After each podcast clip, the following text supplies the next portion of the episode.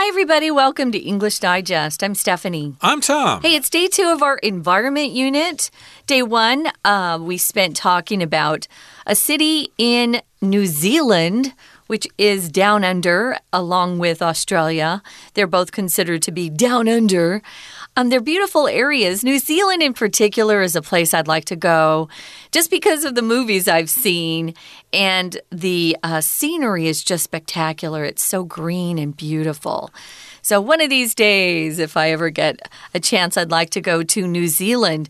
We're talking about Auckland, New Zealand, because they've done something really creative, really innovative, and created a way to handle a lot of uh, heavy rains and flash floods that helps protect the city. And also, uh, they've turned uh, this uh, innovative idea into some beautiful scenic parks as well, which I love. Absolutely. And of course, this could apply to Taiwan as well because Taiwan gets a lot of rain yeah. from uh, weather systems and typhoons and things like that. And of course, flooding is a big problem. So maybe we could learn a thing or two about how New Zealand does this. So let's dive right in, everybody. Let's listen to the entire contents of our lesson right now.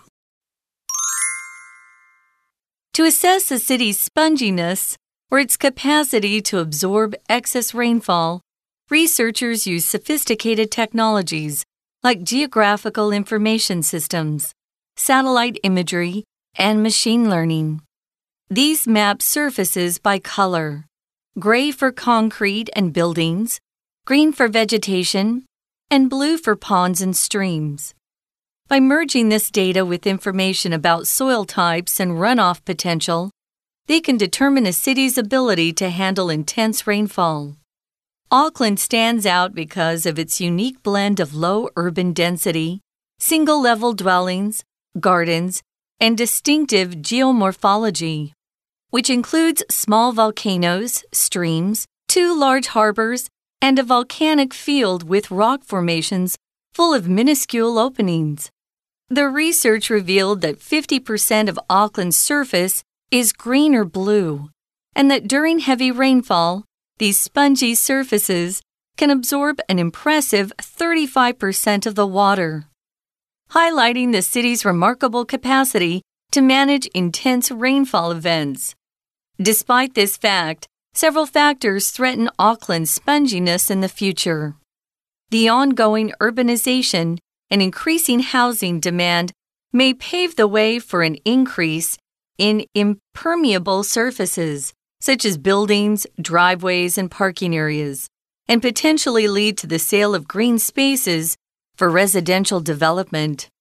Furthermore, the city's trees, which play a crucial role in sponginess because they absorb and slow down stormwater, are disappearing at an alarming pace. Since 2012, changes in planning laws have deprived almost all trees on private properties of legal protection resulting in the loss of nearly 1,000 trees per week in Auckland. To preserve its sponginess, Auckland will need to embrace more initiatives like the Te Auaunga project. Tackling the trends of rapid urban development and tree loss is imperative, not just for Auckland, but for cities worldwide. By doing so, cities can create inviting environments for people and wildlife alike and also enhance their resilience to hazards presented by extreme climate conditions.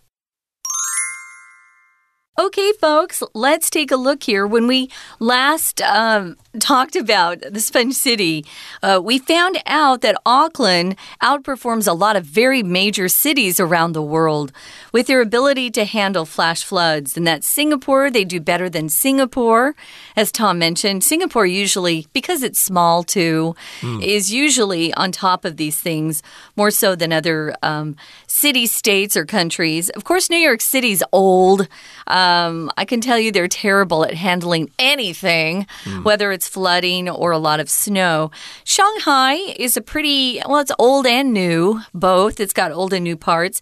But uh, Shanghai and, and London still aren't as good as Auckland, New Zealand in handling the floodwaters. So let's see how they do this. Well, first of all, they need to assess a city's sponginess. Okay, mm. so experts take a look at various factors and they decide whether this place is spongy or not.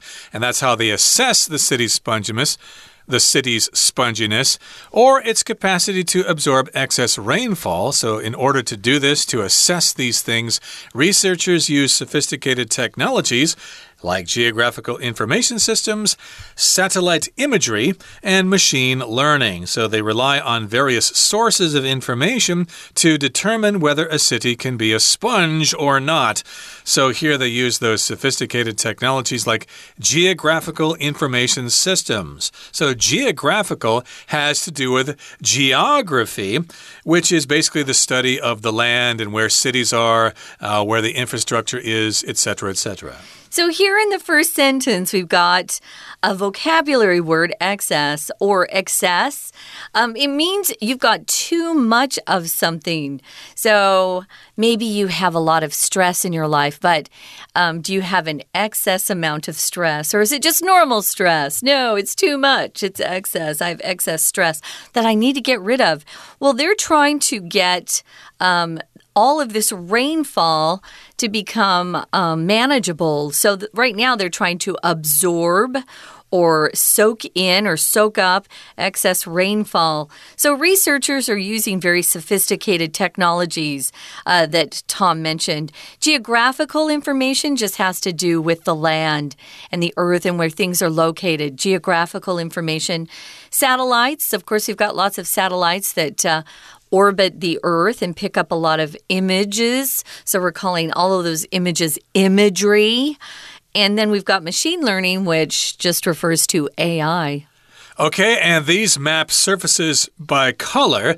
In other words, these technologies will map the surfaces mm -hmm. using different colors, and they have a special code. Gray is for concrete and buildings, which makes sense, green for vegetation, which makes sense, and blue for ponds and streams which makes sense. Yes. Okay, so those colors you can pretty much figure out what what the things are they're depicting.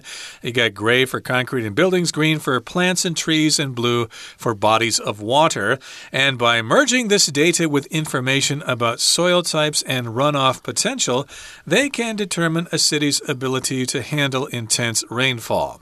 So they combine all this data or this information together, and they also have some information about different soil types. Soil is the dirt, and there are different kinds of soil depending on the minerals that are in the soil and of course other geological factors. And then they consider runoff potential. Runoff just means the water can leave the land pretty quickly and not remain there for a long time and cause trouble. Yeah, it just reminded me of uh, the soil we have in the desert. We get flash floods because you would think that the desert would just soak in all the water we get from these occasional thunderstorms, but it's not the right kind of soil. So that's why we get the flash floods. The water just doesn't go into the earth, uh, the soil just doesn't allow it. And then there are other places like uh, I'm going to I'm going to pick England. They are so green that when they get rain, it goes into the, the ground easily, uh, not in the desert. So you'd be surprised. So runoff is when uh, you've got an excess of water. So the run well, they'll often talk about the runoff being too much, too great to handle, and that's the extra water that's not being absorbed. So they can determine a city's ability to handle intense rainfall by looking at all this data. When you merge data, it just means you're putting all your information together and coming up with some sort of conclusion or answer. And Auckland stands out, or it's special, it's unique, because of its unique or special blend of low urban density, single level dwellings, gardens, and distinctive geomorphology, which includes small volcanoes, streams, two large harbors, and a volcanic field with rock formations full of minuscule openings. Okay, so it's got this blend of different factors here. It has low urban density. In other words, there aren't a lot of people crammed in there like there mm. is in Singapore or Taipei or Hong Kong. It's kind of spread out, it's sparsely populated. It's got single level dwellings, which mm. are houses that only have have one level. They don't have an upstairs. They probably don't have basements either. They've got gardens or yards, and they've got this distinctive geomorphology. Uh, geo has to do with the land, and morphology just talks about the form of something. Mm -hmm. And, uh, well, they have these unique features. They've got volcanoes, uh, which is uh, a part of the earth that uh, sticks up and uh, spews lava sometimes and they've got streams there. They've got two large harbors. Remember, it's an isthmus there, mm. and it's also got this volcanic field with these rock formations that are full of minuscule openings. If something's minuscule, it's very, very small. So I guess water could flow into those things. Mm. Sounds like it has a lot of places where the water can disappear into. So the research revealed or showed that 50% of Auckland's surface is green or blue. Wow, that's a lot. So, half of the surface is either vegetation or some sort of water. It could be a pond or a stream where water could go, and that during heavy rainfall, these spongy surfaces can absorb an impressive 35% of the water, highlighting the city's remarkable capacity to manage intense rainfall events. So these are the reasons why Auckland has uh, has been awarded the crown of the spongiest city. There are good reasons for it. So yeah, if you're a spongy, um, oftentimes uh, I'll talk about uh, food texture being spongy. There's something that we have in America, America called angel food cake. And it's kind of like eating, if you've ever had a Twinkie from America, it's kind of the same texture. It's spongy. If it's spongy, you can push something down and it pops up, pops right up again. Uh, so that's spongy. And they're saying the surfaces of Auckland are spongy, and it really can absorb quite a bit of water. 35% uh, of the water that comes, it can take care of or handle. And so they're saying the city has a remarkable capacity or ability to manage intense or heavy rainfall events. Right. And of course, eventually, if it rains every day for several weeks in a row, uh, the uh, ground will get saturated with the water and then you'll have some problems. And then we call the, the, the earth at that point, it's soggy. Exactly. So you might not be able to walk around without your feet sinking into the ground or something like that. Yeah. And here in Taiwan, of course, you've got the problem of too much rainfall and the mountains uh, absorb a lot of the water, but then they get too saturated with the water, and then you get landslides. Ooh. So when it rains uh, a lot, you should avoid the mountains. Okay, that brings us to the midway point in our lesson for today. Let's listen now to our Chinese teacher. Hello everyone，我是派老师。今天讲解的是九月十五号 Unit Nine Sponge City Auckland's Innovative Climate Solution Day Two。 透过前一天的课程，我们了解到 sponginess 这个概念，这意味着在短时间之内，如果发生非常高的降雨量，一座城市到底有没有足够的能力可以应付？而第二天的课程更进一步，让我们了解到可以运用哪些科技评估一座城市的吸水力 sponginess。奥克兰目前的状况很好，不过如果要保持现有优势，也必须要保留可以吸收多余降雨的地表面积。好，那我们就来看看这个文章里面还有哪些学习重点。请看到第一个句子。好，那请同学特别注意到。这里呢，就是 sponginess，它后面哦有一个 or，可以说其实就是在说明前面的 sponginess。同学在做阅读测验的时候，要特别想注意这一种东西哦，常常会出现一个名词，那后面呢其实都会有类似用同位语，或者呢换句话说来改写。那题目里面就会问你这个特定的名词是什么意思，答案呢通常就是在它后面。好，那这里也是一样，sponginess 就是 its capacity。就是这座城市，its capacity to absorb excess rainfall，就多余的这些雨量。好，那后面呢？请同学看到，researchers use sophisticated technologies。好，这里用 sophisticated 来修饰科技。那其实高科技，我们还可以用哪些字来修饰呢？除了 sophisticated 之外，还包括 advanced、cutting edge，还有 state of the art。再说一次，advanced。 cutting edge、 state of the art，也常常用来形容高科技。好，再来，请同学看到第三个句子：By merging this data with information about soil types and runoff potential。好，请同学特别注意的是 merge 的用法，把什么跟什么结合在一起，我们可以用 merge。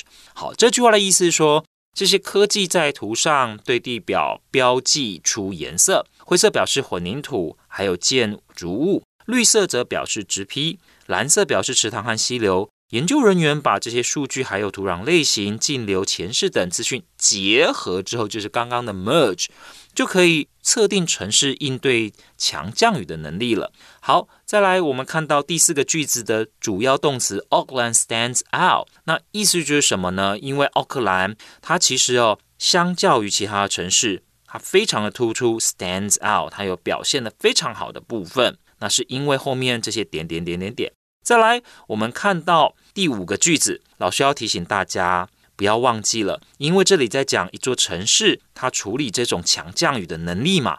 那所以呢，我们要知道雨下的很大的时候，千万记住啊，我们用 heavy 这个形容词，heavy rainfall。We're going to take a quick break. Stay tuned. We'll be right back.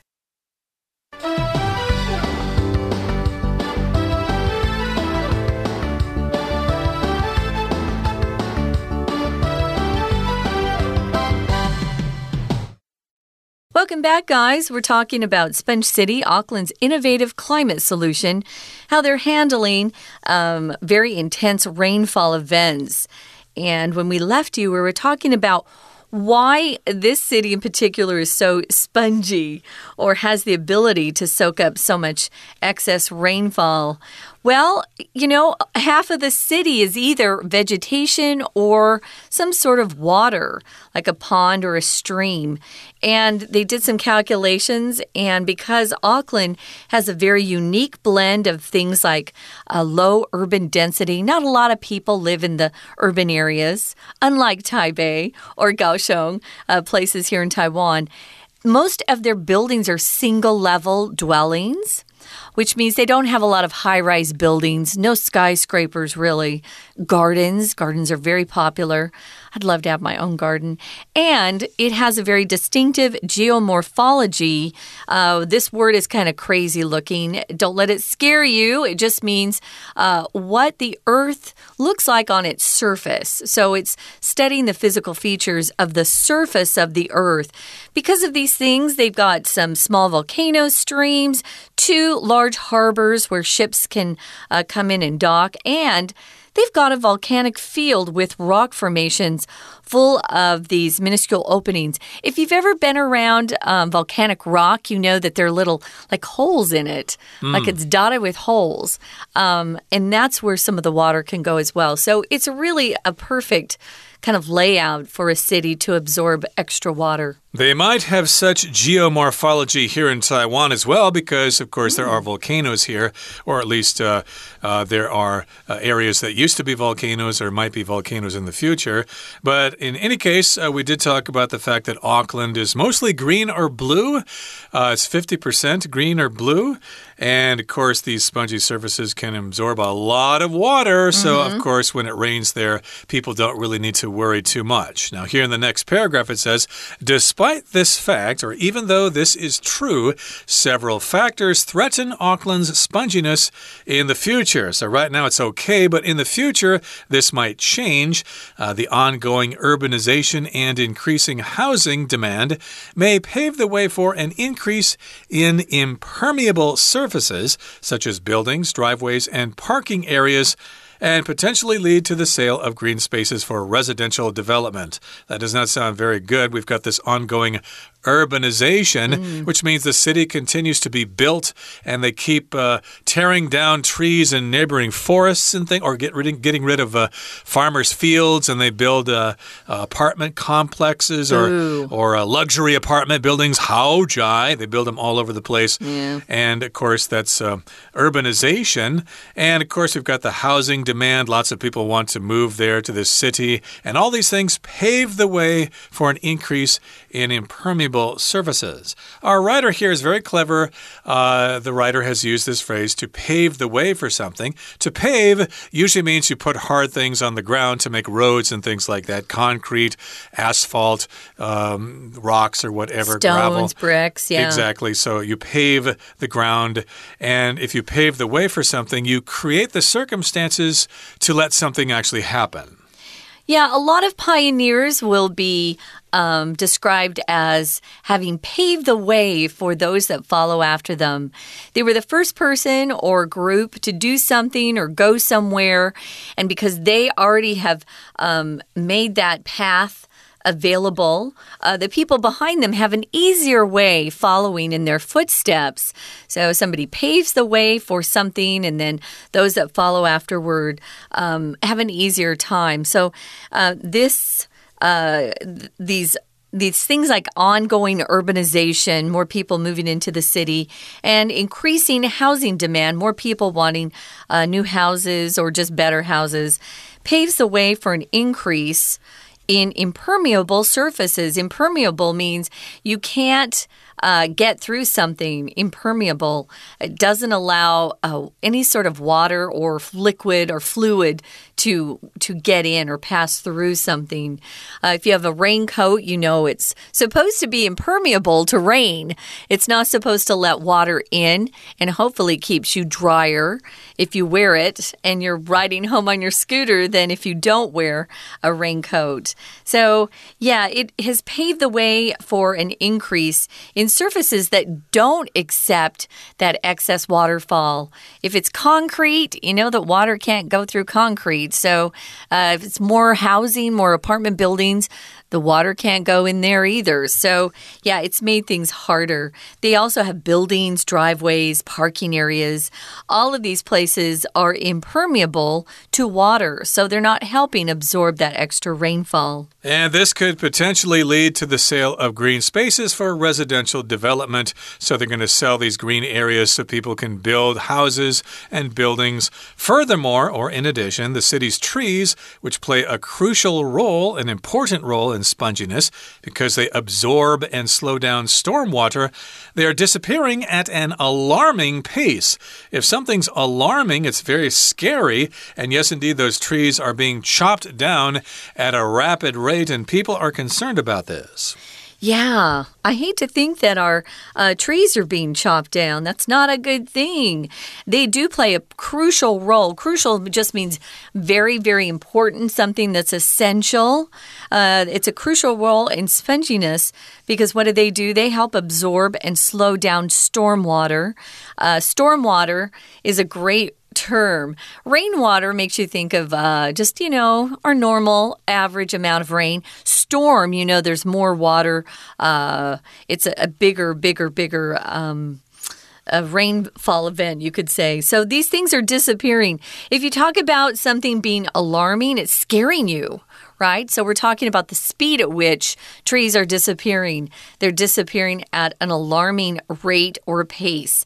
Since 2012, changes in planning laws have deprived almost all trees on private properties of legal protection. This is something that is hard for Americans to understand because if you own private property, the government can't come in and tell you you can't uh, you can't have a tree.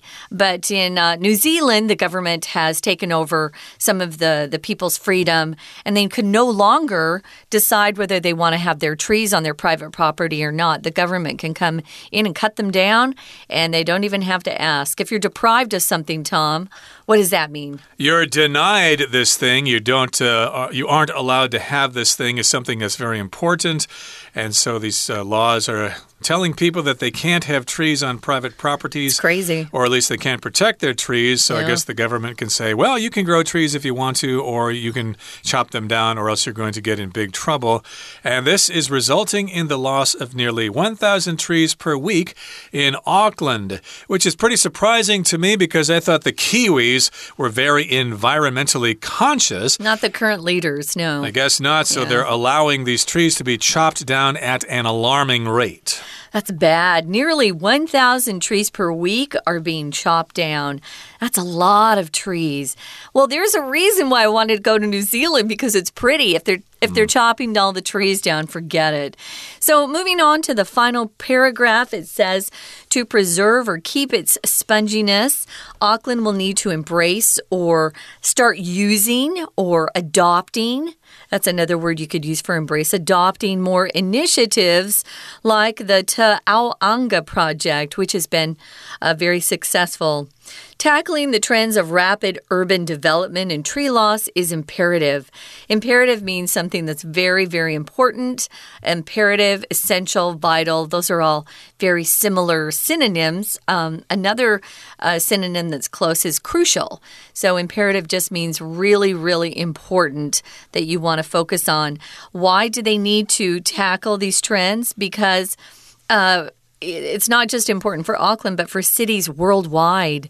Yeah, hopefully, some of the other cities we mentioned that weren't as spongy uh, can adopt some of these. Um, these uh, ideas, at least this Te Auaunga project, which has been really successful. Right, and by doing so, by taking the imperative or taking the initiative, rather, uh, with these uh, projects, uh, cities can create inviting environments for people and wildlife alike and also enhance their resilience to hazards presented by extreme climate conditions. And of course, we've got flooding, whether we've got global warming or not. The rain is always falling someplace, and we need to do something about the flooding. If you're resilient, uh, that means you're able to uh, spring back into your original condition without being damaged, and resilience is the noun form, your ability to resist change and maintain your current form. And yes, we need to be resilient to hazards or have resilience to hazard hazards because that way we can keep living the way we want to. Okay, that brings us to the end of our lesson for today. Let's listen now to our Chinese teacher. 好，请接着看到第二段。前一段告诉我们如何利用先进科技判断一座城市吸收多余降雨的能力好或不好。 特别说明，奥克兰透过这些科技的评估，显现出有相当良好的蓄水力。不过，第二段一开头第一个句子就指出。奥克兰在未来还是可能受到相当程度的威胁。第一个句子其实是这个段落的主题句。前面一段说明完奥克兰现有的优势以后，第二段又接着说明奥克兰可能面临的威胁。那有哪些威胁呢？第一个因素，我们看到第二个句子，第一个因素就是 an increase in impermeable surfaces，也就是不透水地表的增加。这会为什么会这个样子啊？其实是都市化 （urbanization） 还有呢住宅需求增加所造成的。